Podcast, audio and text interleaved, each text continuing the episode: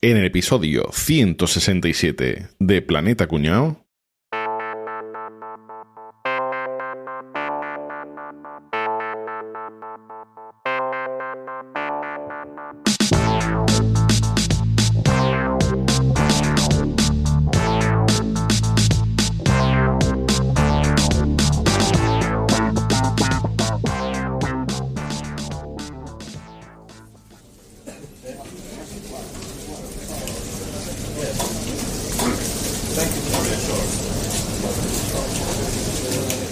Bueno, señores, a ver qué me trae de material, que últimamente la audiencia de tercer milenio está decayendo.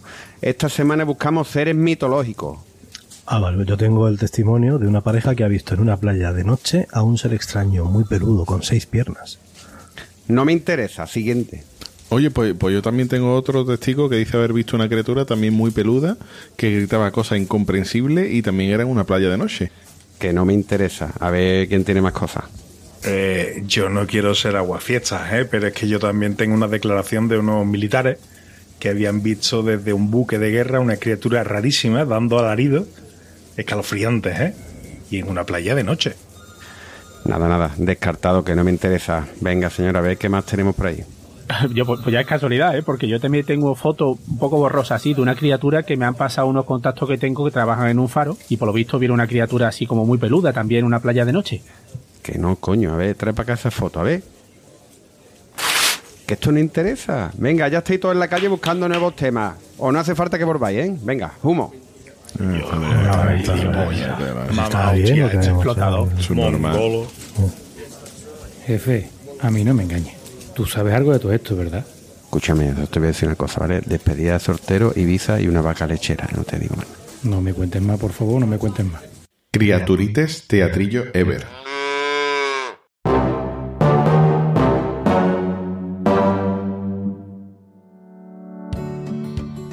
Oye, guardadme las sobras esas de las comidas que he dejado ahí, que se lo llevo al perro. ¿Pero qué dices, hombre? ¿Cómo haces eso a esta altura de la vida? Hombre, yo le hago arroz en blanco, le echo la sobra y fuera, como siempre, ¿no? De verdad, ¿eh? de, de verdad. Dale comida de verdad, hombre, no guarrada. Yo a Lula y a Toby solo les doy lo mejor. Ounat. Anda, esa misma marca es la que yo le doy a mi gato, es la de mejor calidad que he encontrado. Y está hecha con carne y pescados frescos, ingredientes de calidad y de proximidad, sin conservantes ni colorantes. Tienen un equipo de cocineros y se nota que le ponen cariño. Son una cooperativa honesta y transparente. Solo hay que mirar como indican todas las etiquetas. A mi Ciful le flipa la comida húmeda que venden, ¿eh? que también es 100% natural. ¿eh? Esa es de la gama Wetline, que es la húmeda 100% natural. También tienen la gama Classic, calidad sin precio alto. La gama Ultra, que la digerí muy bien. La gama Grain Free, que no lleva cereales. Y la gama Care, para mascotas con necesidades especiales. Mira, entrad en ownat.com o y echad un ojo, que está todo muy bien explicado. Yo compro siempre en el veterinario. Yo en las tiendas especializadas, ¿eh? que siempre tienen. Para mis compañeros es la mejor opción. Así siempre están sanos y felices, que los quiero un montón. A mí no, a mí no me falta nunca Ounat. Bueno, bueno, pues nada, pasadme las sobras, que me las como yo. OUNAT. Alimentación de verdad.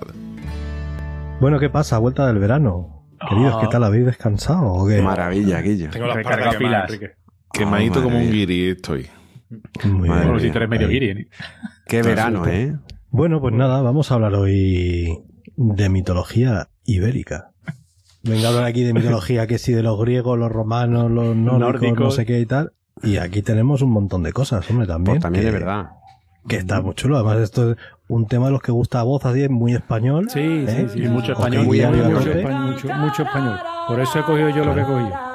Sí. Para que veáis a dónde- a dónde llega el centro reformista en este país.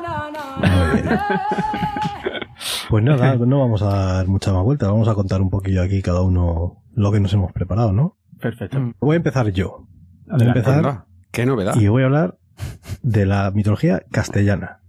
Ojo, ¿eh? Recia, que nunca se habla aquí mucho andaluz, mucho vasco, mucho catalán, mucho tal, pero de Castilla nunca se dice nada, joder. Pero, Es verdad. nota tío. va riendo para casa. Hombre, claro. Mesetario. Pero ha dicho Castilla, pero no de cuál. Eh, no, Castilla. Castilla solo hay una. Una auténtica. Así. El que no hay nadie- Intro ever. Estamos hablando de, de, la, de, la bugs, Cas- bugs, de- lo que era el reino de Castilla. Entonces lo que pasa, claro, Castilla siempre ha sido una zona que enseguida abrazó el cristianismo muy fuerte. Enseguida cogió, ay, que viva, viva aquí Cristo Rey y tal. Entonces, parece que no tenían grande mitología, que no, no tenía mucha, mucha historia así. Pero bueno, también es cierto, en Castilla convivían muchos pueblos distintos. Entonces sí hay, hay, claro que hay historias mitológicas que no van quedar así un poquito más tapaditas, pero, pero bueno, algo hay. Muchos de estos que voy a contar, yo os voy a decir un nombre, pero en distintas zonas de Castilla existe el mismo mito, pero con distinto nombre. Y sobre todo suele ser, por ejemplo, las zonas de montaña todos tienen más o menos lo mismo. Las zonas más llanas todos tienen más o menos lo mismo. Pero Ajá. bueno, yo. Sí, son tradiciones que se habrán cambiado de nombre. que Claro, cada se repiten. Ti- Tiene sentido. Una final. cosa que no pasa nunca, ¿no? Que los pueblos se copien las historias de mitología. Nada, nada, cosas eso no- nada. entre Nunca ellos. eh. eso no se ha visto Nunca nunca. más. Entonces, bueno, para empezar, os voy a hablar de los malismos. Malismos, me encanta el nombre. Álvaro sabe perfectamente lo que es eso antes de que tú lo Hombre. cuentes. Álvaro, que es un De hecho, de hecho, se inspiraron en mí. Sí, Claro que es muy malo. porque eres malismo. Uno le va colgando y otro lo mismo, ¿no?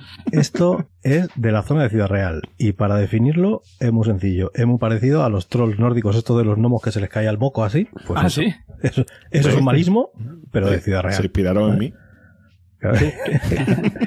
Y ¿Por lo de los mocos o por lo de los trolls? Y nada, de estos hay muchas referencias en literatura del siglo de oro, ¿vale? Incluso hay referencias a los malismos en actas de la Inquisición, Caray. incluso hay en actas de la Guardia Civil del siglo XX ya. ¿eh? Harta la Guardia Civil y el marismo ese se queda firme el tío con una tabla, claro que sí. Sí, señor. Luego, el duende martinico, ¿vale? Que es que, Qué majo. bueno, los duendes, eso igual es una cosa que hay en todas las, todas las culturas, había duendes, ¿no? Para explicar cuando no sabían qué pasaba, pues lo ha hecho un duende. Entonces, este es el duende por excelencia de la mitología castellana, que se habla de él en todos los lados, que que ha sido con un nombre distinto, y es el típico duende que tanto te ayuda como que te putea. Que tenía la costumbre de aparecer vestido de monje. Y que Era se, Yoda, se ¿no? la cara, Era se veía Yoda, la cara y Chiquitito tenía- y con un, y con Claro, un hábito de monje es Yoda. no, es vestido de monje y decía que los ojos le brillaban. O sea, que son los. No es Yoda, son los. No, eso sí, los que los robaban bichitos la estos chatarra. de- los ¿Cómo se llama? Tenemos los, los oyentes Eso. frikis de Star Wars están rascándose ahora. ¿Cómo que no sabéis sí. el nombre? ¿Cómo que no? En Burgos tenían una cosa que se llaman los enemiguillos. Enemiguillo. ¿Y qué son? Pues son los diminutos, los de la serie de televisión, los Sí. diminutos. Pues No, que en la casa. enemiguillos. Eso, eso, que, que vivían en la, en la ciudad de la gente. Qué guay, tío. Pero bueno, luego ya, los, lo que sí que son los dos seres mitológicos por excelencia de Castilla es el diablo cojuelo. Si lo habéis oído alguna No. vez. Bastante conocido. Es un diablo, un diablillo, un diablillo que más que malo es sinvergüencilla. De estos que hace Ajá. putaditas así, pequeñitas y tal. O sea, no es que te robe el alma y tal, ¿no? Y la leyenda dice que fue uno de los primeros ángeles que se rebeló contra Dios y que se cayó el primero al infierno. Primero se cayó y todos los demás se le cayeron encima. Y entonces le rompieron la, la pierna y por eso va cojuelo. Ah, Vale, pobre- qué guay. tío. Qué bueno, tío. Sí. Otro bicho es el bu. Bu. El bu. Así, B-U, como suena. Ve- que es un búho gigante de forma humana, ¿vale? De color negro y con unas alas gigantes. Además tenía unos ojos, Batman. tenía los ojos gigantes como platos soperos, decían, ¿vale? Y tiene el pico afilado y unas garras que eran como trampas loberas, trampas de atrapar lobos. O sea, imagínate el que- cepo, ¿sabes? Vale. Y este, lo, lo que decía la leyenda era que entraba por las ventanas y se llevaba a los niños que estaban despiertos. O sea, era lo típico que le contaban a los niños para que, para que se durmieran prontito, ¿no? Que El eso también pues, tiene algo así. Bueno, y ya por último, el último que voy a decir, este es de reconocer que lo digo solo por el nombre, ¿vale? Que es el Tragaldabas. Hombre, Oh. Tragaldabas, sí, sí. El Conocido. Que de que salió en el, ser de, cualquiera de en el de los insultos, ¿no? El insulto Sí, un correcto. tío. Que también conocido por el nombre de Zamparrón o Zarrampla, la Zarrampla en femenino. Y este es, este sí que lo hay en todos los. Es un gigante que se come, que tiene una boca así muy grande, muy gigante, muy, muy, muy bruta y que se come todo lo que pilla. ¿Vale? Y había una leyenda que decía que estaba el tío tirado en el bosque con la boca abierta y a todo el que se acercaba le decía, ten cuidado, como te acerques te como, eh. Y la gente decía, ay, no salva tanto. Y se iban acercando, iban todos los animales y él se los iba tragando. Hasta que llegó una hormiga y le dijo, como me comas, te voy a hacer que te pique el culo. Y dijo el tío, no, no, no, que me da igual, no sé qué, todo, como te acerques te como. Y se comió la hormiga y la hormiga le salió por el culo y le, le hizo picar y entonces el otro se tuvo que levantar, empezó a bailar y fue el que inventó el baile. Fijaos qué historia. Genial, tío. Bailo porque no lo me pica el venir. culo. No lo he visto venir. Qué Y esto tío. es, este sí que lo, en muchas ferias y eso hay como atracciones que es un tobogán que entras por la boca del, del Sí. bicho y el tobogán Sí. sale por el culo, que eso lo hay en, lo he visto en el País Vasco y en muchos otros sitios. Qué bueno, tío. Aquí se llama el tragaldabas. Qué bueno, tío. Qué bueno. Maravilloso, tío. Qué maravilla. tío. Sí, es- hemos aprendido hoy cómo se inventó el baile. Sí, señor. Eh, no es poco, Sí. no es poco. ¿eh?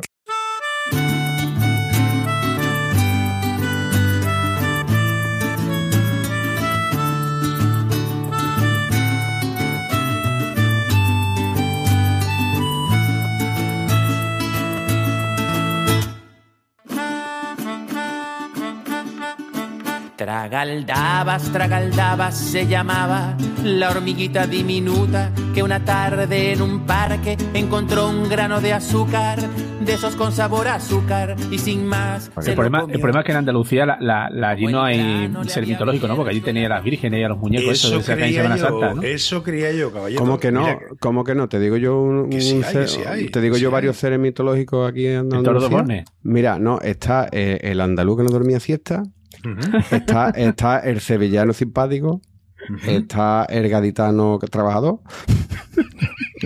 Está Su- y así, Susana Díaz. y así ahí. y así ahí. No, Susana Díaz no existe. Susana Díaz, que ¿Tú la has visto? ¿Tú la has visto más? ¿Tú la has visto más? Ya no existe. No, la verdad es que no. Por eso. Sí sea que- hay mitología en Andalucía. A ver, a ver. Eh, me declaro experto, y además de los pocos que podréis encontrar en, en cuarto milenio, esa- un experto verdadero en mitología andaluza, Qué guay. que hasta hace 10 minutos no tiene ni puta idea de lo, de lo que os Pues voy a contar. ¿vale? Espero que cuentes uno que yo lo he visto en directo la procesión de. A ver, a ver. tiene hasta tu Oye, propia ojo. procesión. Un Qué alcalde que no sale a hacerse fotos con las procesiones es un ser mitológico. un ser mitológico. Ahora me lo aclaras. No, yo voy a empezar con uno que compartimos los andaluces con los castellanos manchegos, que es el martinico. Ajá. ¿Me levantan la mano los que hayan escuchado hablar antes del martinico, por favor? No. Yo porque lo acabo de cantar. Andaluces, andaluces, Enrique. Andaluces. Bueno, no, no, tío. Eh, en Martinico en una zona de- en Málaga. Martinico es en el Caribe, ¿no? En- Martinico es famoso en la zona de Andalucía, Castilla-La Mancha, Castilla de León y Aragón. Delón. O sea, Delón, Castilla- ¿no? Castilla- Delón, Delón. co- como Michel Delón. Como Alain. como Alain. perdón. De Castilla allí, a la- de allí es Alén, ¿no? Alén es de allí. Alain Delon. Castilla El. Martinico O sea, es muy andaluz, ¿no? Porque es conocido en toda España, pero es una mitología eh, no, andaluza. no, He Muy dicho, andaluz, muy, he mucho empezado andaluz. Boza, que no Muy me mucho. escucha, que no me escucha. Desconecto contigo, Rafa, desconecto contigo He totalmente. dicho, Martinico es conocido en Andalucía, en Castilla-La Mancha, en Castilla-León y en Aragón, en media España. Vale, media España. donde y además la, par- buena parte de España, ¿vale? Eso es. Y se le conoce porque era un, un pequeño duendecito que además, que además fue grabado en una pintura de nuestro paisano Francisco de Goyi. Que lo ¿De quién? en un cuadro. ¿De quién? Francisco de Goyi y Lucientes. Mm. ¿vale? No Pero Goyi es paisano nuestro. Goyi, sí, Francisco de Goyi Goyi. no era Zaragoza. ¿Eh? ¿Y. Zaragoza dónde está? ¿En Hungría? A ver, Zaragoza, provincia de Huelva. eso. Estimados oyentes, Sierra de acabáis de, de ver cómo seis personas esquivan un premio. Era Francisco de Goya, ¿vale? Era el que yo quería decir. Va. Martinico es un, no es un ser maligno, como bien ha dicho Enrique. No es, no es un Llevas cabrón, tres horas para contar lo que es te Martinico. Ya le ha dicho. Enrique para que la va a contar tú otra vez. Porque voy a No contar entiendo. otro matiz, otro Ah, matiz, vale. porque además es mitología matiz, también vale. andaluza. Otro Vale, Martín. vale. Sí que A Martinico. El Martinico es, el típico, es el típico ser mitológico que todos tenemos en casa, que le gusta mover las cosas de sitio. Cuando tú llegas a tu Ah. casa, tú dices, yo, había puesto las gafas aquí en lo harto, ¿dónde Sí, carajo? Ya, ya le he estropeado el chiste, Guillo. ¿A quién? A ti, el caballito que ha dicho el Alzheimer. No y iba a te hablar de estábamos eso. viendo venir desde lejos, Rafa. No, no, no, no, no, por ahí. No, no, no, no, no. Os quedan cientos de episodios para conocerme. Este tío es el que cambia las cosas de sitio, ¿vale? Y realiza travesuras para bromear con los tíos que viven, la gente que vive en una casa y demás. Pero se dice que si es bien tratado por los habitantes de la casa, Martinico además te ayuda cada vez que tú le, le requieres, ¿no? Martinico, Martinico, por favor, que no, no encuentro no sé qué, ¿no? Eh, Primera vez que lo escucho. Tráeme un gramo de perico. Eso es yo como rezo de San San Antonio. Cucufato, San Cucufato, los cojones, yo te Padre ato, ¿no? Claro. Pues Martinico es el que esconde las cosas en tu casa y que tú que llega tu mujer y tú dices, ¿a qué voy yo lo encuentro? Y ahí, Mm, efectivamente allí estaba. Y va Martinico. Tienen, un acuerdo allí, tu mujer con. Martinico. Martinico es un duende que vive en todos los domicilios, vive en todas nuestras casas y es el sucursales. que nos cambia las cosas de sitio. Vale, Ese vale. en cuanto a una mitología o un ser mitológico compartido con los castellanos y con el resto de seres que habitan en esta nuestra península ibérica. Después está Juan Caballo. ¿Quién es Juan Caballo? Juan Caballo, tío. Juan Caballo. nombre de alcalde. Juan Caballo era un de- junkie, un junkie De en barrio. Yonki. El Johnny. John Horst tiene nombre de tiene, nombre de tiene nombre de, de whisky barato del Carrefour, tío. No, no, es Juan Caballo. John En Horst. Segovia había un yonki que se llamaba Juan Sin Dientes. Bueno, Juan Caballo, es equivalente. Juan Caballo es un ser mitológico propio de la Sierra de Magina, en Jaén. Otra de vez, los- seguimos. Sierra, Sierra Mágina, ¿no? Bueno, a ver cuando hablan de Andalucía, ¿no? Perdón, Sierra Mágina. Estaba hablando de. Me ha traicionado el subconsciente con otra La terminología similar. Mete un tuit, mete un tuit, serio, mete un tuit, por favor. Venga, este es de arroba profeta Baruch. De toda la mitología clásica, con sus dioses y sus monstruos, lo que más me cuesta imaginar hoy en día es que Hércules tuviese 12 trabajos. Lo más increíble. Eso es lo más increíble de todo. Bueno, lo dicho, nos vamos a Sierra Mágina, Jaén, y ahí está Juan Caballo. Juan Caballo, que es una Un copia. caballo. O una- no, no, es un centauro. eh, no Ah, un centauro. Mitad hombre, mitad caballo.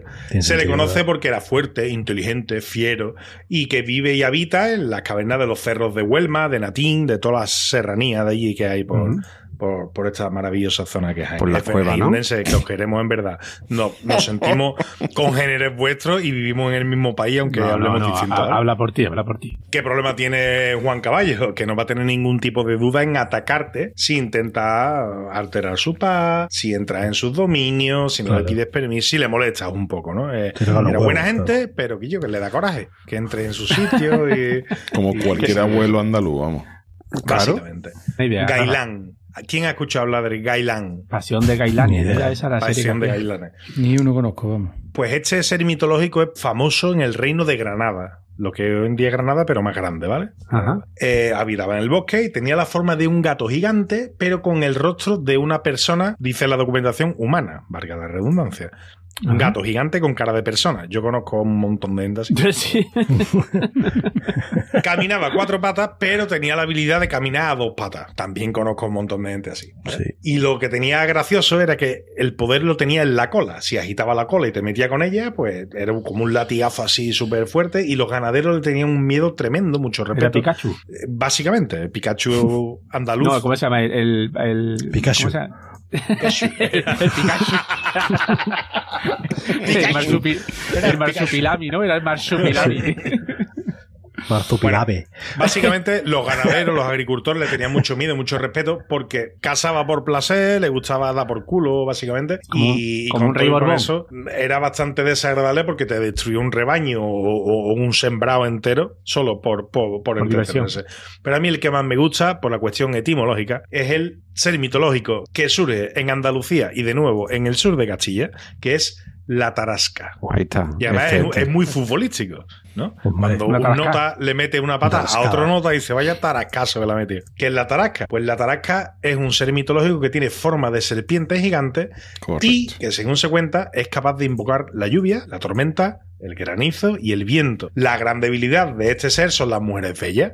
Se decía que si una mujer encontraba la madriguera de la tarasca y era capaz de mirarle, capaz, perdón, de mirarle a los ojos, la tarasca obedecería a todo lo que la mujer le pidiera. Eso Se lleva dice que Santa. Marta, Santa Marta, que una santa. Eso lleva doble sentido, ¿no? Lo que Sí, acaba de sí, sí, decir. obviamente. Hay que leer entre costuras, ¿no? Hay que leer bien. Se dice que Santa Marta fue capaz de encontrar a la madriguera y domar a la tarasca para que le hiciera caso. ¿Hay una relación entre la tarasca y la patá que le mete en nota del Sevilla, del Betis, que es el tarascaso? No lo sé. Alerta cuñado, alerta cuñado. Bueno, querido Rafa, pues aquí a su servicio para aclararte la duda. Una tarascada, según el diccionario, es un golpe o una mordedura o una herida que te hacen con cierta violencia. Y proviene de un verbo que está en desuso, que es tarascar, que es efectivamente eso, morder. Así que el nombre de la tarasca efectivamente viene de ese verbo y de los dientes terribles que tenía. Venga, un abrazo. Y estos son los seres mitológicos que, que hay en Sevilla, además del andaluz. Aquí de en la mi siesta, pueblo, del pueblo, Rafa, que trabaja cuando- y de... Cuando se celebra el, el barroco, que es como la fiesta importante de aquí, sale la tarasca. Ujú. Qué Mi mujer cuando me pica la espalda. Tarasca. Carasca. Tarasca tú solo.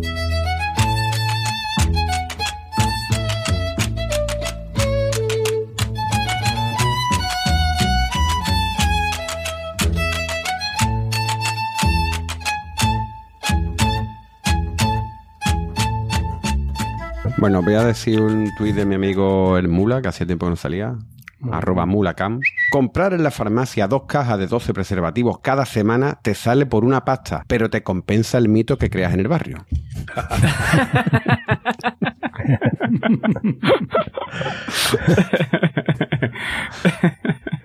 Yo voy a hablar de la mitología norteña, concretamente de Galicia y Cantabria, ¿vale? Porque bueno, voy a hacer un megamix, ¿vale? Juja. Venga, voy a hablar Venga, de... yo, yo después te ayudo con la asturiana, ¿vale? Ya, Venga, y ya venga, estupendo. Hacemos el Pu- mapa y después por- llega... colonizamos el Podéis norte. ir, podéis ir por orden a lo mejor Galicia, Asturias y No me Cantabria. sale la ¿no? polla. Joder, Qué gentuza, tío. Pepa Aloba. Mr. Loba, Loba, Loba. Y le dice, Pepa coño, Loba, Loba, Loba, Loba. Tú has leído la loba y has dicho esa la leo yo. Pepa Loba. Pepa la Loba sonaría muy bien para tener un Instagram, Pepa la ¿no? Loba Pepa era una, Loba. putu- una putilla de Triana. la Loba. Pero no, pero Pepa Aloba se- le falta una L y se convierte en una legendaria bandolera gallega, ¿vale? De final del siglo XIX, que según cuenta la leyenda, consiguió su fama saltando caminos y robándole a los curas y a caciques, ¿vale? O sea, allí trincaba todo el que podía. Pepa la Loba Hood. ¿no? Pepa Loba. Pues sí, sí, más o menos, más o menos.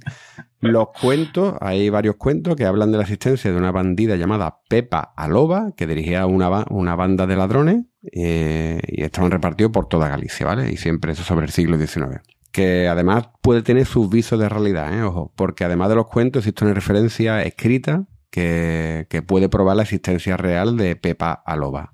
Y es una mención de la escritura, de la escritora y penalista Concepción Arenal, que hace de esta mujer eh, después de una visita a la cárcel de Coruña, ¿vale? O sea, con lo cual esta mujer podía existir, ¿vale? Tú sabes, después a lo mejor se exagera las cosas, pero podía ser real.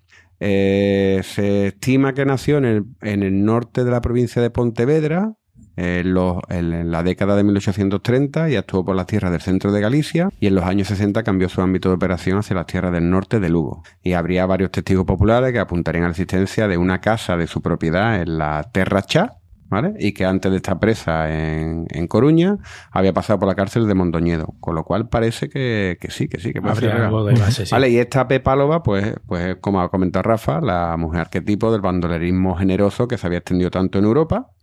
Y esta era aquí en España. Es nuestra Robin Yo- Hood, nuestra Robin yo Hood española. comentaba eso, tío.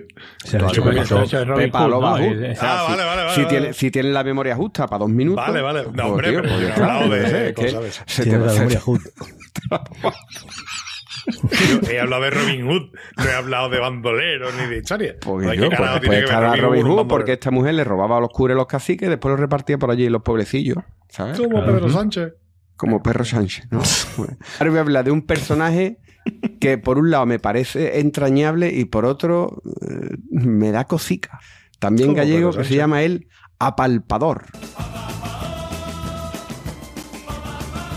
Pero esto en la zona del este de Galicia era la figura mítica de un carbonero. Y diréis, ¿un carbonero apalpador? Esto todavía más creepy, ¿vale? Es la figura mítica de un carbonero que baja la noche de solsticio de invierno, 24 y 31 de diciembre, a tocar el vientre a los niños para ver si han comido suficiente durante el año, dejándole un puñado de castaña, algún regalo y deseándole que tengan un año nuevo lleno de felicidad y comida. Sí, señor. Pero ya, a- eh, un- o sea, un carbonero regalos, que baja de las montañas a tocarle la barriguita a los niños. A tocar la Que barriga yo, eso, de- esto ya hoy día, esto.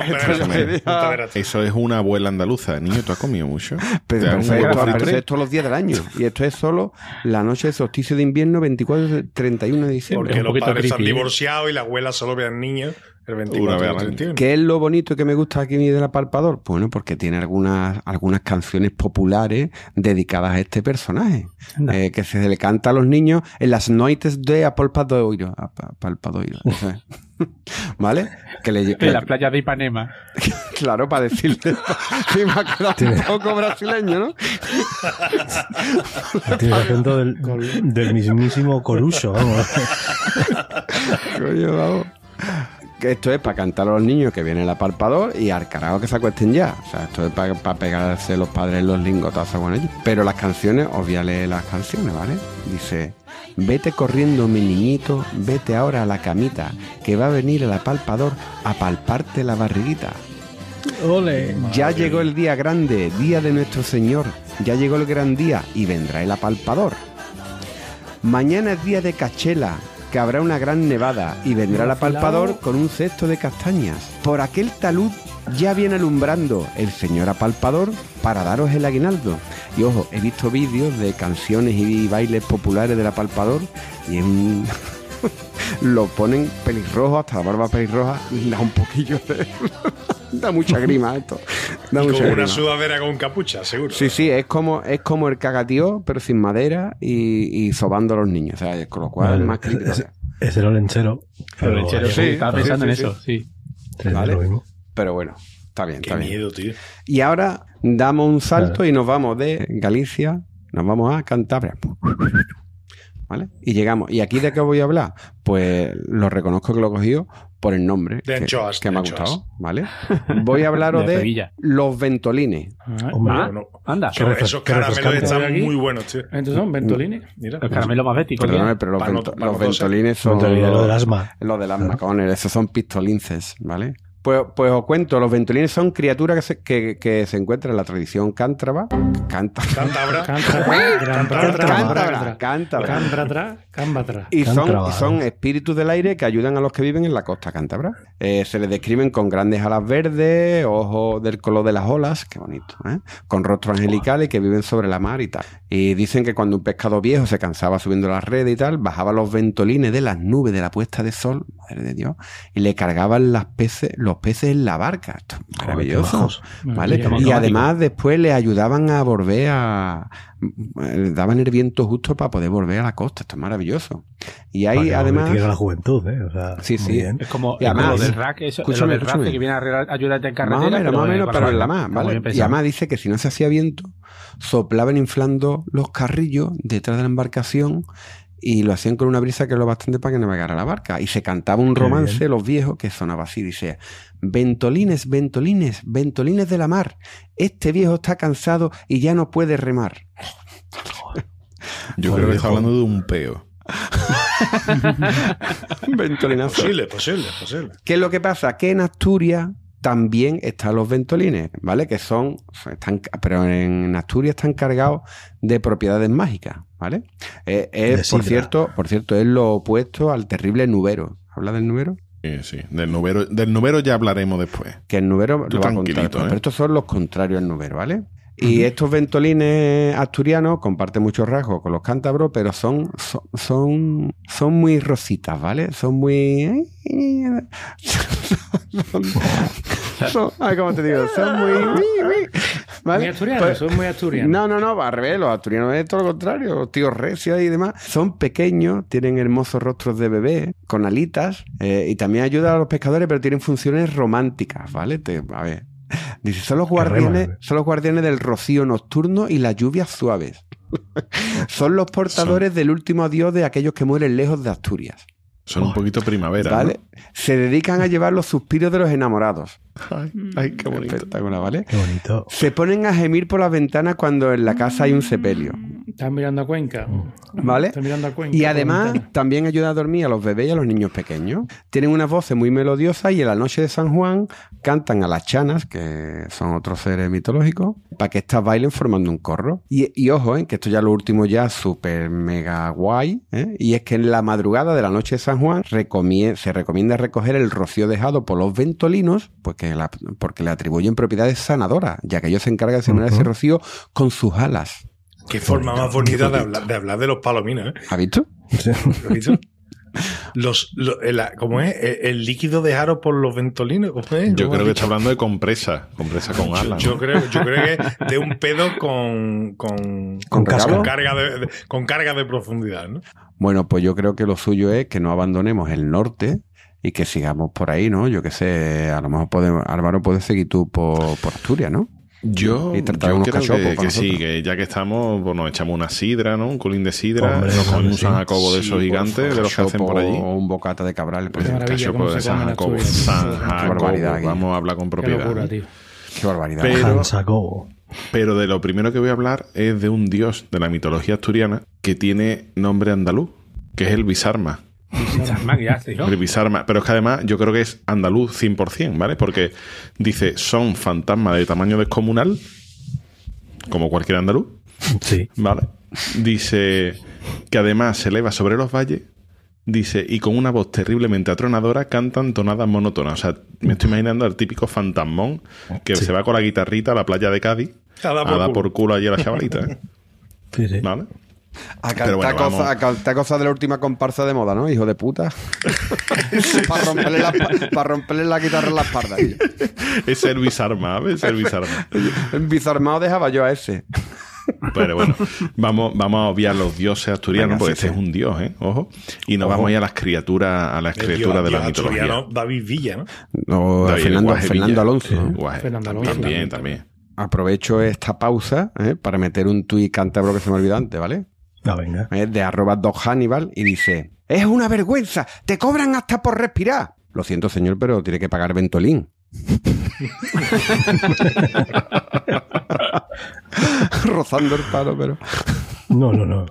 Vendrá, Bueno, no, pues yo voy a, voy a hablar también de los caricios, que no son los vientos, eso, ¿no? Esos son los alisios, ¿no? pero no hay un que, no son baratos, ¿no? Bueno, pues los caricios eh, están en la zona de Cangas de Onís. Precioso pueblo, ¿vale? Y eh, es el, el coco para los niños de allí, ¿vale? Porque dice que es un ser temible, tenebroso, que amputa las manos a los malos, a los niños Cam- que son malos. mal. Ojo, Hostia puta. Directamente, ¿vale? O sea, aquí no, no te va a arrastrar el coco, no te va a cortar las manos, No. ¿vale? Bueno. Va a venir caricia y te va a cortar las manos, niño. Digo, bueno, mientras sean las manos, No te va a hacer una no, caricia. no se equivoquen. Ah, Vale, y la- entiendo, Álvaro. Niño, ¿El ¿tú qué qué estás haciendo con la polla a la mano? Me lo acaricio. Pues te voy a cortar las manos.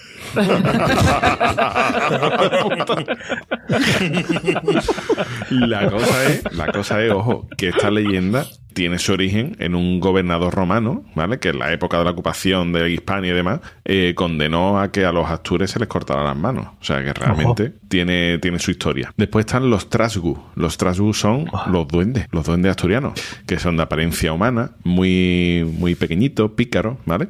De hecho, estos son los que dan por culo. O sea, estos son de los que te gastan bromas pesadas, los que te escondían las, cas- las cosas en casa, como decía antes Rafa, ¿no? Por, por esa gente. Aunque también eh, de vez en cuando ay- ayudan a los habitantes de la casa que, en, la que, en la que habitan ellos. También se les conoce como Diablo Burlón, Diablo Burlón, ¿vale? Diablo. y se visten con camisa y gorro rojo. Y por eso se le llama del gorro colorau.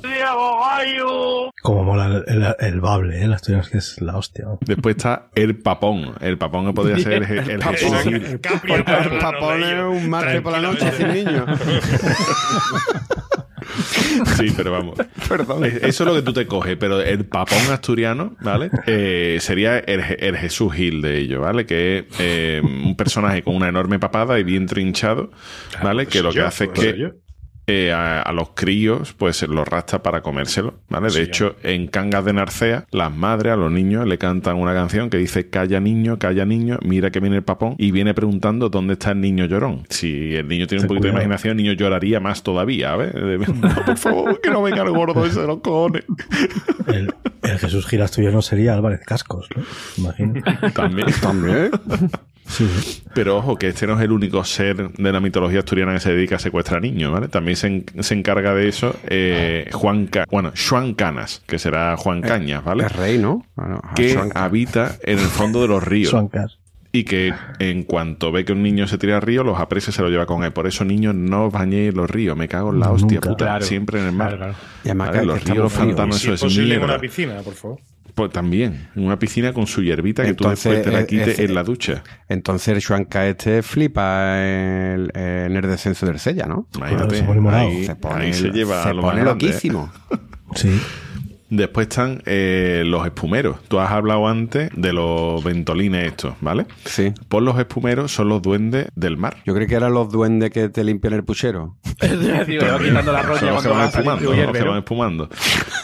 Es verdad que normalmente los duendes suelen habitar los bosques y demás, pero estos son los duendes del mar. Obviamente Asturias, que está de cara al mar, eh, Claro. tiene, tiene que tener fuera. mucho de, del componente acuático, ¿no? En Que su no- no es mitología. como Madrid, que está cara al sol. ¿no?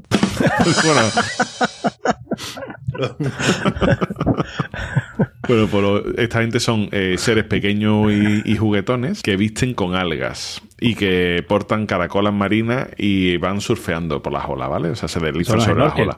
Pero bueno, Pero tío, ojo, pero qué maravilla. ojo que aquí hay un poquito de racismo, ¿vale? Porque estos duendes pueden ser morenos o rubios. Y dependiendo de si es moreno o rubio, hace una cosa o hace otra. ¿Cobran Son una paga o no Lo una raro, paga, es, eh? lo raro es lo siguiente, ¿vale? Yo creo que se han equivocado con la denominación y lo que hace cada uno. Porque dice que los espumeros morenos son los que guían a los barcos los días de niebla para que lleguen sin problema a la costa. ¿Ve cómo coño un duende negro en un día de niebla va a guiar un barco? Porque era Ya. de día, Álvaro.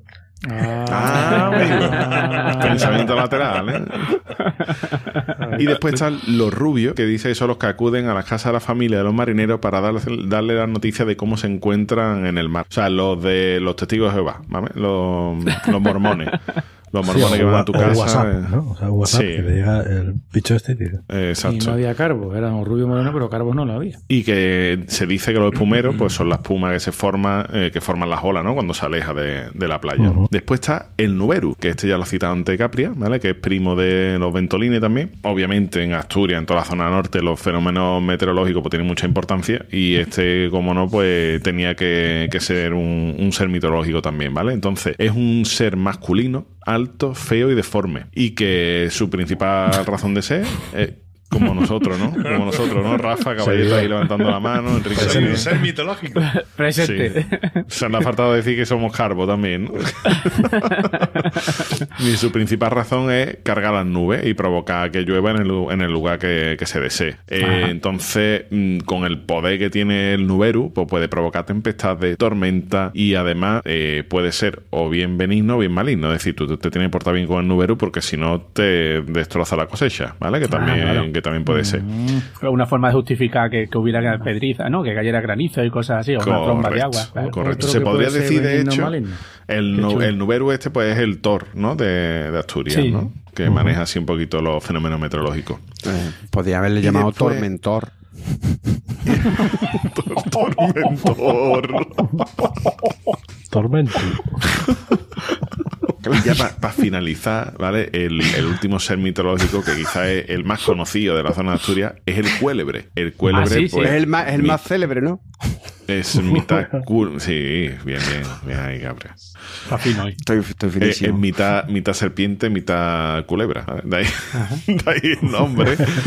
¿Vale? Aunque sí que es cierto que, bueno, al final tú lees la descripción y se parece un poquito más al típico dragón de toda la puta vida, pero bueno, es el, el dragón de allí. El cuélebre es una especie eso, de serpiente que le crecen dos alas de murciélago, que es inmortal, que de hecho su piel escamosa pues, se pone más dura conforme pasan los años y demás, y se alimenta de seres humanos, guarda tesoros ocultos y seres encantados como las shanas, que también ha hablado ante Capri. Las shanas son las hadas, ¿vale? De ellos.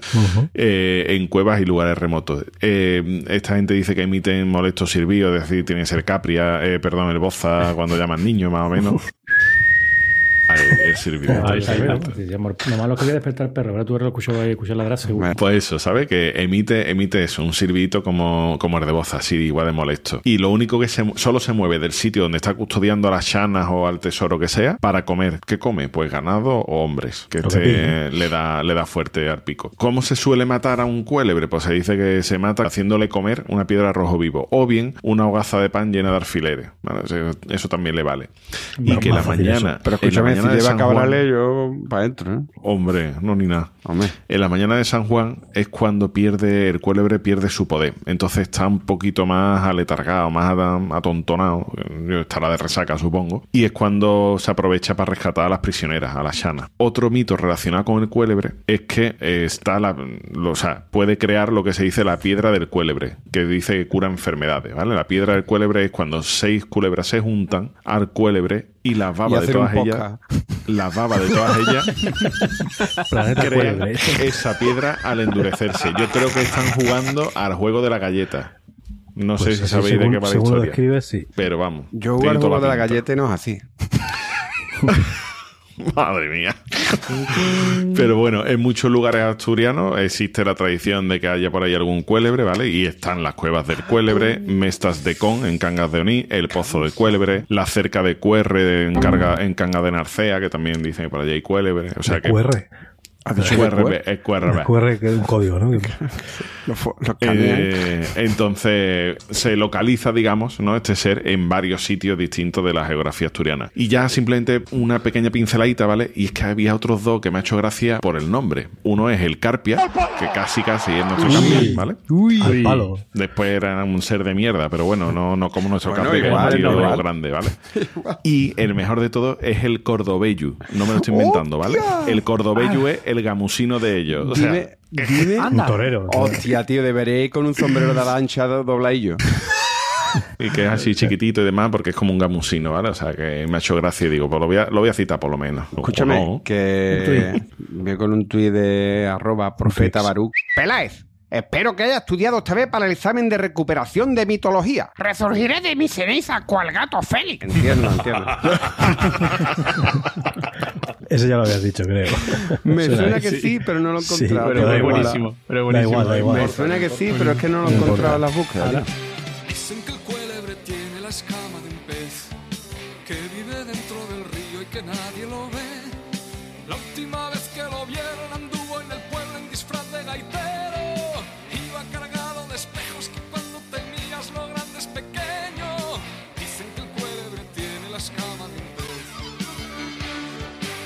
Ah, que yo me toca la mitología vasca. Mitología Ya te vasca. toca, baza.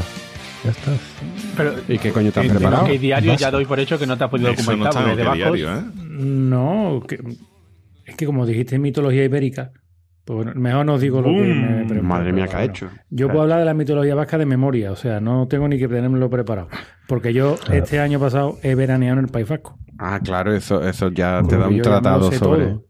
Claro, hay un tour del Civitati de esto, el Free Tour este, y te explica todo lo de la mitología, toda la mitología vasca.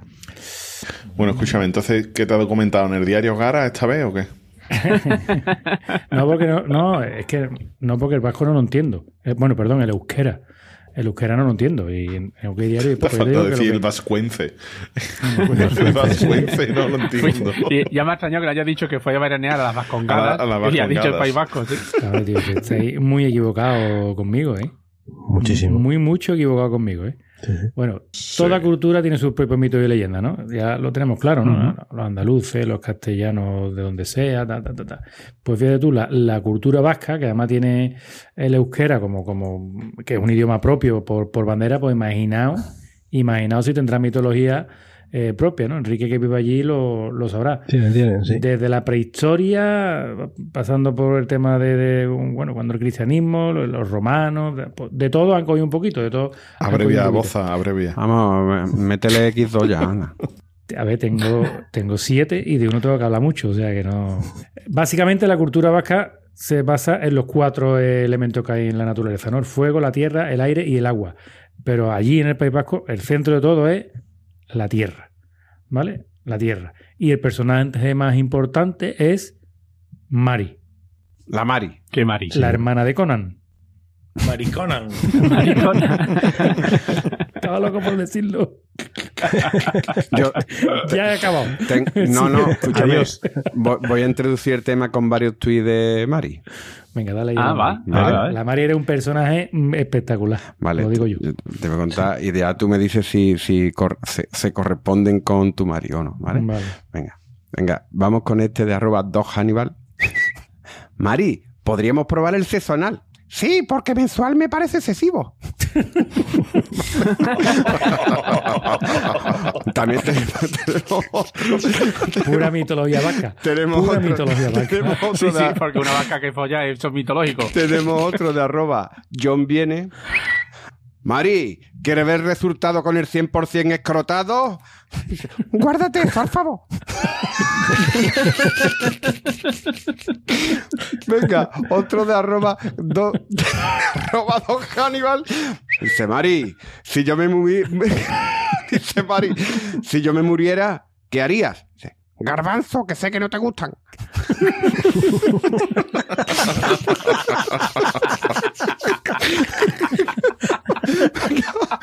otro, otro de arroba John viene. Mari, ¿pero cuánto vino has bebido? Quiero follar a Paco. Ay, madre mía, Paqui, Mari, ¿cómo viene? Madre mía, Paqui Mari. Que me he liado, que me he liado. Y termino con una arroba taruguay. Dice, este basado en, la, en el confinamiento, dice, Mari, con esto de la cuarentena me, sigue- me sigue gente muy rara. ¿En Twitter? No, no, por casa. Son tus dos hijos. Ah, por gordito muy gracioso. Ya, ya, ya- ¿Es esta Mari? ¿Es esta Mari la del País Vasco? Bueno, podría serlo. Podría serlo. El pobre ha visto Filón, ¿no? Porque habrá otra cosa contra de la mitología Estoy que era. muerto, yo me estoy ahí, me he tirado de cabeza. Digo que hable de la Mari, por favor. Es que no sé si hablar de la Mario, ¿no? Que ya lo has contado tú todo. Bueno, cuenta tú ahora lo verdadero, ¿no? Me he dejado sin nada que contar de la Mari. Bueno, bueno. Bueno, ahora vamos a hablar de la Mari y vamos a hablar de la última, ¿vale? Os voy a dar una pincelada y bueno, y, y- y unos aspectos característicos ¿no? de la mitología vasca. Eh, por, por ejemplo, es que eh, los dioses vascos ca- prácticamente todos son femeninos, son mujeres.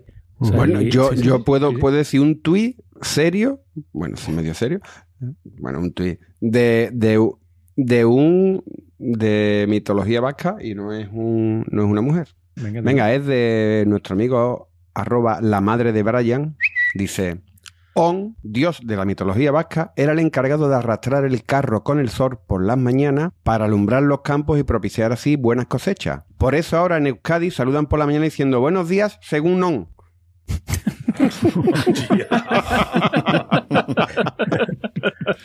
¿Cómo es buenos días en vasco, no?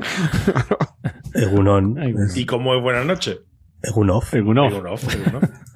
Lo que hemos comentado, carácter femenino, aparte de la diosa de la tierra, que es Mari, el dios del sol y de la luna también son femeninos. Se llaman Erguzki Amandrea, que es el sol, y Iyargi Amandre, Amandre, que es la luna. Los nombrecitos tienen, tienen tela, ¿vale? Ahora, os voy a contar lo- lo- lo- así los cuatro más conocidos y después hablamos un poquito de Mari, ¿vale? Primero, que ya lo hemos nombrado en este episodio y en por lo menos dos episodios anteriores, yo creo que ha salido, que es el Olencero, ¿no? Ujú. Que es el, el personaje mitológico favorito de, los- de los niños, ¿no? Su caracterización, o sea, como va el tipo disfrazado, pues bueno, depende de la zona en la que te encuentre, bueno, pues, pues varía un poco, ¿no? Pero es un carbonero, así gordo, al que le gusta comer, buen vino y, y, bueno, tío que vive bien, ¿vale? Pero no toca la Va con barriga una de los chapela y niños, una ¿no? pipa normalmente. ¿Eh? No toca la barriga de los niños, ¿no? No toca No. la barriga de los Ah. niños. Eso es Después solo el está- sátiro de... Después está Ackerbelts o Acker, se llama también. Puede ser de los dos nombres. Y es ¿Ackerbelts? Ackerbelts, que es su forma es la de un macho cabrío. Por lo visto, Hay uno en el grupo de oyentes que tiene ese nombre puesto. Ackerbelts, ¿no? Pues Sí, es Ackerbelts, verdad, verdad, ah, es verdad. Debe Ah, ser en ¿verdad? vasco. Es verdad. Es por Cabrón. eso, es que es de Vitoria el tío. De, ese ¿verdad? ser. De Ah, macho cabrío, ¿no? Debe ser. Cabrón, en- cabrón en vasco, ¿no? Según la leyenda. Entonces te lo, te lo vamos a decir ahora. Ackerbe, cabrón. Cabrón. Eso es lo que dice Ackerbelts, lo que dicen los de la Real Sociedad cuando va a sacar portero. Ackerbelts. Ah. Ah.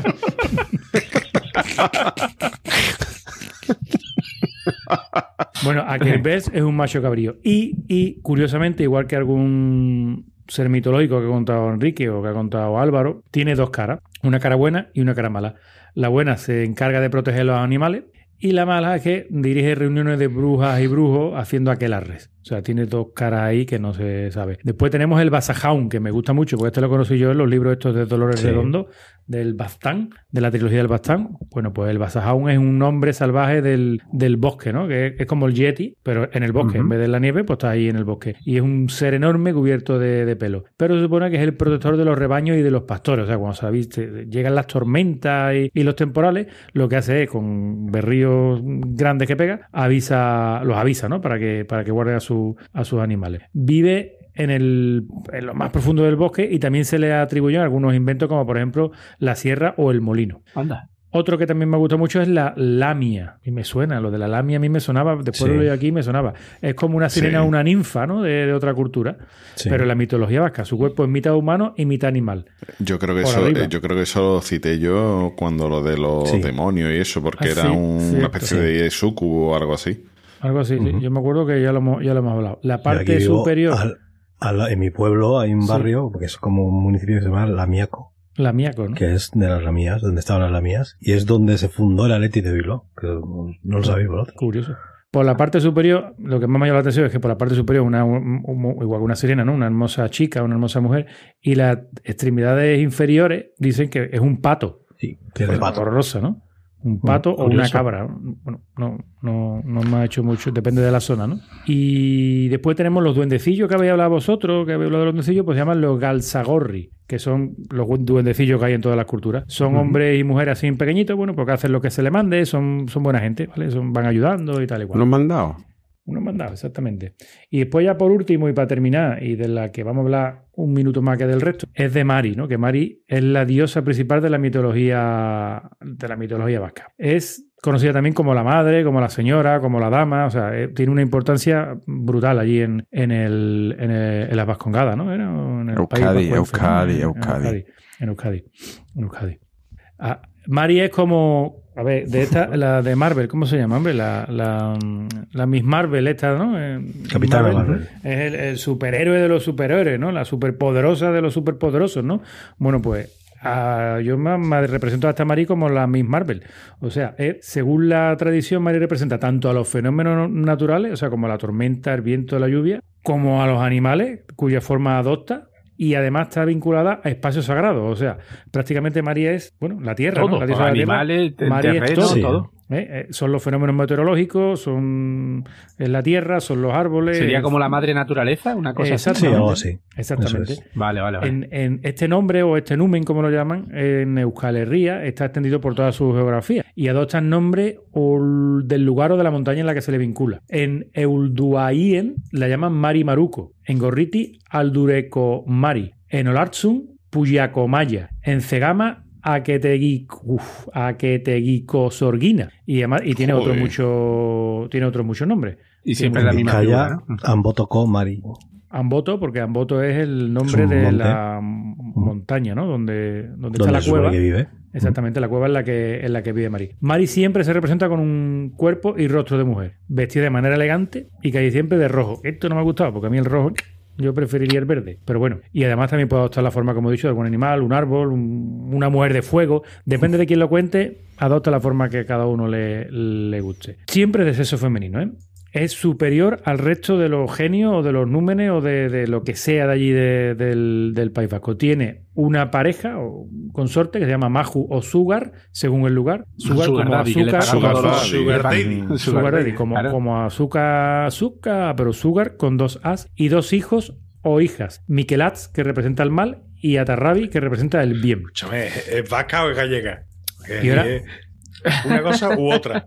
No sé si, vais sí o si al- no. si vais al. País Vasco, como he ido yo, si vais al País Vasco, como he ido yo allí de vacaciones, eh, tenéis que ir a la cueva de la cara este del, del Amboto, ¿vale? Que, un- que un eso monte es. Ancalamari, ¿no? Que este es con, con toda la seguridad el monte, digamos, así mitológico más famoso de toda Euskal Herria. La cueva, la cueva se encuentra a 1150 metros de altitud y justo, justo bajo la, la cima, ¿no? Y tiene su entrada en una pared vertical, pero es una cueva tela de grande. O sea, si buscáis fotos veréis que es una cueva grandísima y que se ve desde abajo y está, la verdad, que está espectacular. Es súper, súper bonito. Cosas curiosas del tema de la cueva, si la visitáis, hay un protocolo. Tiene que salir de la cueva de la misma forma de la que has entrado. O sea, si entras de cara, pues tienes que salir de espalda. Atrás. ¿Vale? No Ujú. puedes Qué no puedes darte la vuelta. No te sientes cuando estés dentro de la cueva. Si te cansas, mm, salte de la cueva y te sientas fuera. ¿vale? No te sientes dentro. Y no te lleves nada de dentro de la cueva. O sea, no te vayas, ah, me llevo una piedrecita de recuerdo. No, no, porque pueden caer encima tuya, bueno, todas las maldiciones y todo. Puede ser algo Anda. horroroso, horroroso. Cuenta la leyenda, porque hay un montón de moradas. Esto es como el, el Limen Cruci, este, o el Cruce Limen, o el Linum Crisu de, de, de los cristianos, ¿no? El- Hay trozos de cruces por todos lados. ¿El imen qué ha dicho? El Linum, Linum. Imen Crisus. Linum. Ha dicho Imen Crisus. Ahí, ahí, ahí pasé 17, 17 cruces, ¿no? Madre mía. Ahí por todos lados, ¿no? Bueno, pues lo mismo. Hay moradas en casi todas las cumbres del País Vasco, de Euskal Herria, hay moradas para Mari.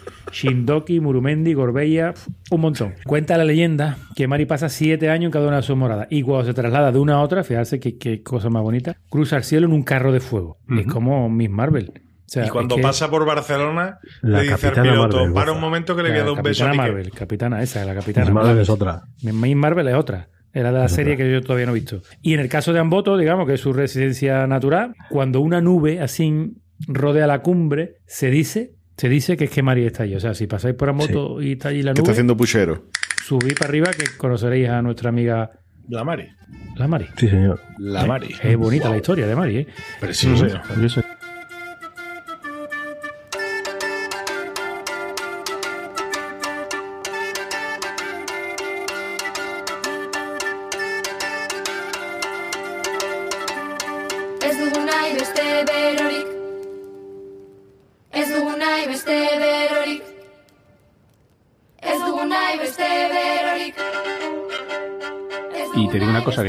20 años viviendo aquí, he enseñado lo que he encontrado de mitología a varias personas y todo el mundo me ha dicho, no tenía ni Primero idea. no que ¿Cómo? Lo, lo mismo, lo mismo va a ser interesante incluso para los propios catalanes. Eh, Por ejemplo, lo un ser co- mitológico catalán es el tío que va por ahí invitando a ronda en los bares, ¿no? Exactamente, que lo deja todo pagado. Sí, Exacto, sí. el estato Exacto. pagado. El estato pagado, ese, ese no existe. Diego Gallo. Está todo pagado. Está todo pagado. Tú, tú pagas, tú pagas. Eh, pues lo último que os podría, se os podría ocurrir mm, de que haya en Cataluña es, es una versión del Hombre de las Nieves. ¿El Yeti? Viva el Yeti. No, aquí se, aquí se El- llama el, jet, el jet, el jet, ¿no? el jet. Aquí es el Puigmal, ¿vale? Puig- Puigdemont. Y, eh, y sería una especie de, de guardián de las montañas, ¿vale? De la zona del Valle de Rivas, que es la comarca del Ripollés. Y esto era pues como una especie de amo y señor de la zona, ¿vale? Que defendía a los animales y la montaña del daño que pudieran hacer los humanos. Y, pero vamos, que, que si hacía falta utilizaba la fuerza, ¿eh? Para defender a los animales y a la naturaleza. Y el resto del año se ocultaba en forma de montaña que estaba siempre nevada. Para el que no lo sepa, el, el es una montaña de aquí del Pirineo Occidental que tiene 2.900 metros de, de altitud. Y dice que la, la- hay una leyenda que dice que un día estaba ordeñando una cierva, se manchó las manos de leche, se limpió en la ropa y así inventó el queso. y que se lo regaló. Esmegma, esmegma. y dice que se lo, se lo ofreció a un humano diciéndole que no se lo comiera todo porque al día siguiente crecería más. Insisto. Y que así los humanos Insisto. podrían alimentarse. Muy guarrindón con todo. Eso es como lo del juego de la no lo de antes, ¿no? He contado yo, ¿no? que no se lo comiera todo, que al día siguiente crecería más y así los humanos no tendrían que volver, volver a cazar animales de- del bosque. ¿vale? Ese sería el Puchmal. Este otro me ha dado un poquito más de mal rollo. Se trata del pesanta, que sería una especie de perro lobo que se cuela por las noches en las casas y se sienta sobre el pecho de la gente mientras duerme, ¿vale? Y esto dificultándole que respire, ¿no? Y eh, Ah, me te creía crea que como y angustias y le un pesadillas. ñordo allí, a ver, y le dejaba ahí. No, no, pero Se le Esto, cagaba pues- en el pecho, ¿no? Cágame en el pecho. Tu girls, tu girls one cup.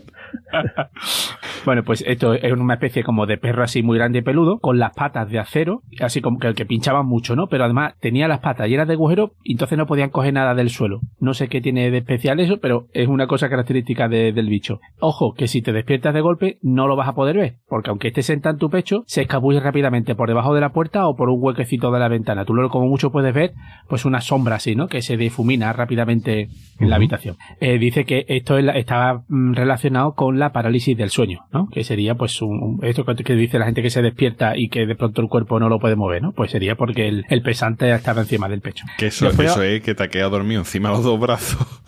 y, está, y que no lo siente siquiera, ¿ves? hasta que no vuelve la Pero, ¿cómo, circulación a los cómo brazos. es, cómo es el nombre exactamente? Parálisis Pesanta. del sueño. Pesa- ¿Pero ¿y cuál es la traducción? No, no, pesanta no tiene traducción. No, no. Ah, que pesa, ¿no? Significa me siento en tu pecho y me cago. ¿Qui- Quiero sentirlo en el pecho. Tu, tu girls one pesanta. y ahora, uno ser mitológico que ya hemos mencionado muchas variedades a lo largo del episodio, que serían los Minairos, que, pues eso, los típicos duendes diminutos, ¿vale? Que vivían en el Pirineo y había desde Cataluña hasta el País Vasco, ¿vale? Estos Minairos llegaban hasta allí. Pero tienen un, es muy curioso, ¿vale? Esto es muy folclórico. Mira, nacen de la hierba de San Juan, ¿vale? La, la hierba de San Juan es el, el hipérico, creo que le llaman también en algunos sitios, que es una planta que florece justo en esta época, en el solsticio de, de verano, ¿vale?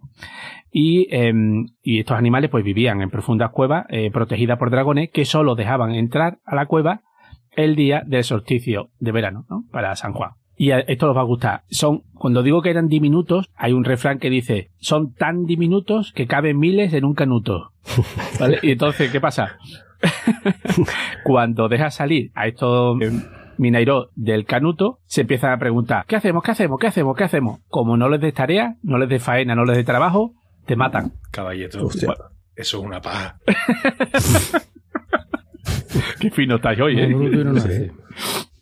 Qué finos niños. Bueno, pues hay una montaña que es el Serra de las Cordas, que está- tiene 1600 metros y tiene un bosque súper frondoso. Y en mitad del bosque, y nadie sabe cómo, hay un talud que no hay ni un solo árbol. Y dicen que este talud precisamente lo hicieron los mineiros. ¿Y qué pasa? Que los mineiros son los que llevan el tío, ¿no? El tronco del tío de Nadal a casa de los niños, que es del bosque este que talaron aquí en la Serra de las Cordas.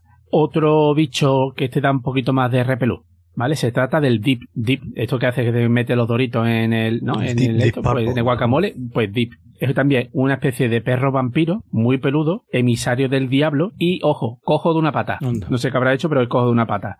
Bueno, ya tenemos, ya tenemos dos cojos, ¿no? Sí, exactamente. Pues este sería una especie como una, una versión del chupacabras catalán, ¿vale? O sea, que esto que chupa la sangre de las bestias del campo. Y, ojo, si pillaba algún borracho dormido por la noche en mitad del pueblo en las calles, también le podía chupar la sangre al borracho, ¿vale? Y, eh, claro, dice que más de un borracho vio al bicho este con los ojos así, ¿no? Diablado, ¿no? Y al día siguiente dejaba de beber, pero automáticamente. Pues hay un pueblo de Tarragona que el escudo de armas del- de la ciudad, ¿no? Del escudo del ayuntamiento, precisamente es eso, el DIP, que es el pueblo que se llama el, el Prat DIP en Tarragona. El escudo precisamente es el perro este, ¿no? El DIP, que el- veréis que es un perro así aposado y tiene una patita levantada porque, porque es cojo. Y después la última historia que os contaré hoy es un semitológico, que, ojo porque esto parece que tiene muchos visos de ser, de ser real, ¿vale? Es el conde de Arnau. Dice que es, el- la mitología dice que es un arma en pena, ¿no? Que va, pues está condenada a cabalgar por toda la eternidad a lomos de un caballo eh, negro y tal, así que le sale fuego por la, por la boca, ¿no? Pero ¿quién era este,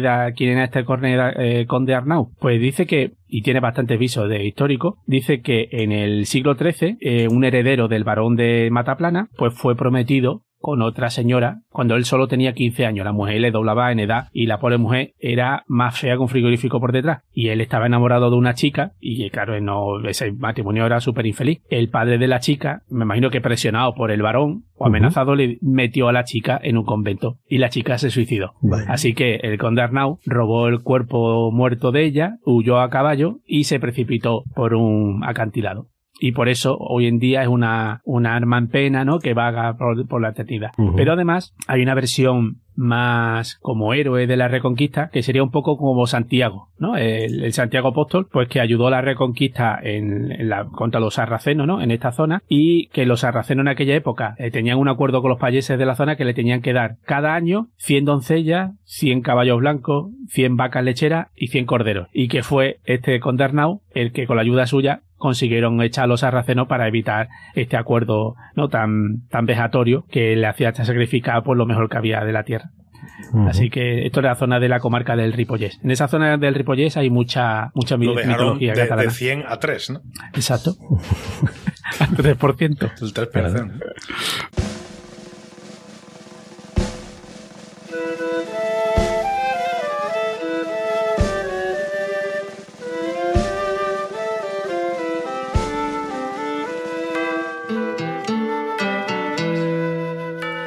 Comtessa està asseguda molt lleial. La comtessa està asseguda al seu palau. Se li presenta la cambra, valga'm Déu val. Se li presenta la cambra el comte Arnau. Bueno, Capria, querido. ¿Qué pasa? No sé si. O sea, me parece increíble que hayas encontrado algo ya. Lo que has soltado. No sé si habrás encontrado algo más para rematar. Tenemos algunas cosillas ahí medio hiladas, ¿vale? Pero bueno, bien. Algo, algo hay, ¿vale? Y, y de lo que se nos quedó eh, pendiente de otras mitologías que Ah, ya hemos vale, utilizado, ¿vale? Muy bien.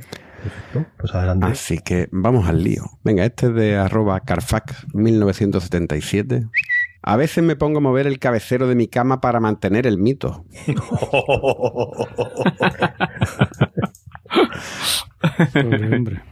Venga, el siguiente de arroba Doc Hannibal. Dice que es experto en mitología griega. Así, ¿eh? ¿Cómo se llamaban los gigantes con un solo ojo? Gigantes tuertos. Eh, ya le llamaremos. Venga, este es de arroba My Life Disease.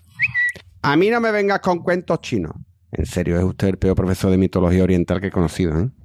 Este, este Remember ya. ¿eh? ¿Sí? Sí, sí, sí. Sí, hostia, Pero vale, tío, no, merece pues igual, pena pues, pues- pues el buscador, Es- es tío. Pues vamos con el siguiente de arroba Clint Pitty Clean. Yo creo que lo de quedarse ciego para hacerse paja es un mito. ¿Quién anda ahí?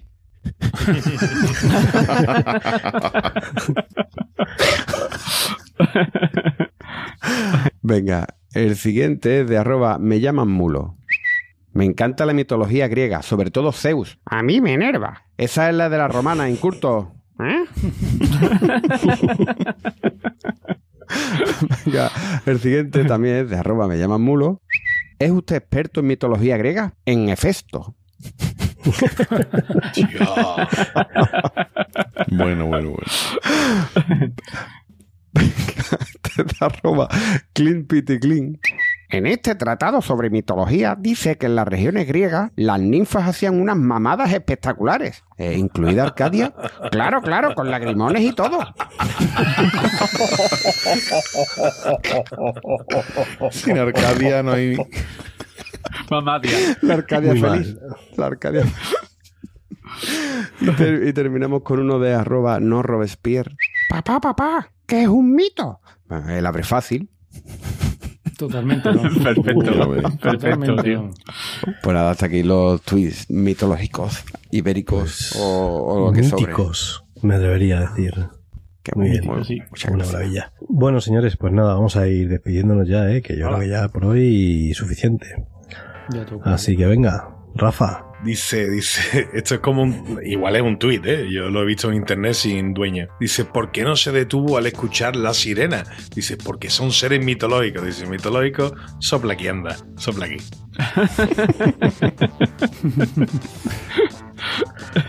Muy bien. Eh, Álvaro, Adiu. Como he hablado en, en asturiano, adiu.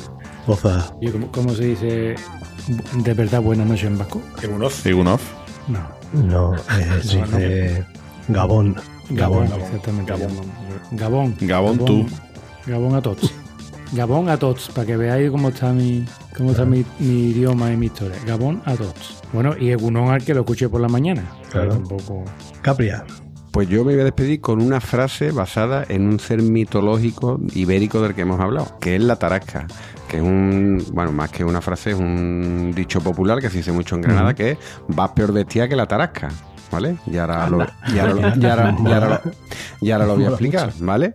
Porque Rafa nos ha contado lo que es la tarasca, ¿vale? Y, y esto, mm, con- por tradición, en algunas ciudades, sobre todo en Granada y por lo que he leído también en Toledo, ¿vale? La tarasca sale la procesión acompañando al Corpus Christi, ¿vale? O sale el mismo día o un día después o algo así, ¿vale?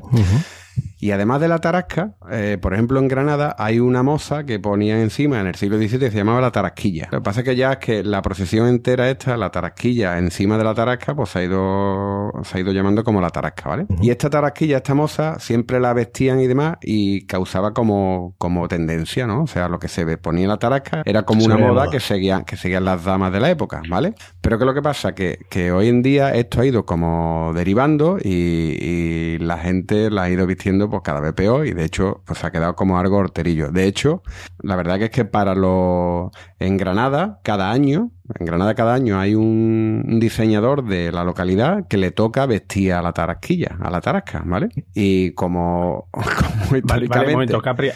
Capria, me acabo de, me acabo de, o sea, ahora he entendido, a lo que visten es a la chica que va a subir a encima la del dragón. tarasquilla, a la Claro, yo me estaba imaginando que vestían al No, no, dragón. al y yo dragón no. claro, un dragón ya me da como viste tú un por dragón para digo, que quede guapo. La tarasquilla, que es la moza que va vale, encima, vale. vale. Y cada año la visten y la verdad que, bueno, la visten con unos vestidos así muy rimbombantes, color y demás. O sea, aquí queda siempre horterísimo. La verdad que tampoco la pueden vestir fina porque ya la tradición es que vaya hortera, ¿vale? Claro. Así que, bueno, todos los años es, bueno, a ver cómo va la tarasca, qué fea va la tarasca, no sé qué, ¿sabes? Es, es un poco la, la tradición. Así que Ajá. vas peor vestida que la tarasca. Muy bien. Longest despedida ever. Pues sí, Guillo, pues sí, pero bueno, pegaba. Y Caballeto. Pues nada, yo me ha costado encontrar una frase sobre mitología ibérica, así que no hay. Pero sí encontré una frase del escritor Patrick Ness que decía que hay historias que son como criaturas mitológicas a las que una vez que dejas libre nunca sabes los destrozos que provocarán. Muy bien. Muy bien. ¿Y quién es nota ese? Sí, este tiene muchos libros de conocidos. Sí, Tiene una librería, ¿no? Tiene una librería. Tiene Tiene muchos libros. Era socio del Sí, círculo Pa- de lectores. Patrick Ness, sí, sí, es como el, eh, jurado de allí, eh, tiene 20 libros. Bueno, queridos oyentes, si queréis convertiros en auténticos mitos, lo que tenéis que hacer es lo que os decimos todos los años cuando empezamos temporada nueva después del verano, que es que cojáis a alguien que sepáis que no ha escuchado este podcast nunca ¿eh? y le cogéis, le dais la tabarra para que nos escuche. Que no tiene por qué ser este episodio. Cogéis un episodio que pensáis que a esa persona le va a gustar mucho y le decís, mira, escúchalo, bla, bla, bla". se lo ponéis en el móvil, en, la oreja, en la tele, donde sea, pero le dais la tabarra hasta que lo escuche y así pues añadimos una personilla más a, a esta familia. Y nada, luego pues si queréis pues nos busquéis en las redes sociales que estamos en todos los sitios con Planeta Cunao, entráis en nuestra web planetacunao.com o entráis en el grupo de oyentes que es telegram.planetacunao.com. Y como ya hemos acabado las vacaciones, pues no hace falta que nos deis dinero, que, que ya está. Ya está. Ya lo hemos gastado todo, así que hasta el que viene. Así que venga, hasta la próxima. Maravilloso. Nos vemos. Adiós. Adiós. Stuff. Geológico, Dios O sea, mío, geológico esta que habéis temporada contado. no puede Nada, más que me mejorar, ¿eh? que no Esta puedo seguir. temporada no puede más que mejorar. O sea, ya, o sea, De ya aquí todo es para arriba. arriba. Ya todo es para arriba. Avisarme cuando yo pueda hablar. Puedes hablar. Rafa. Dale, dale. Por favor.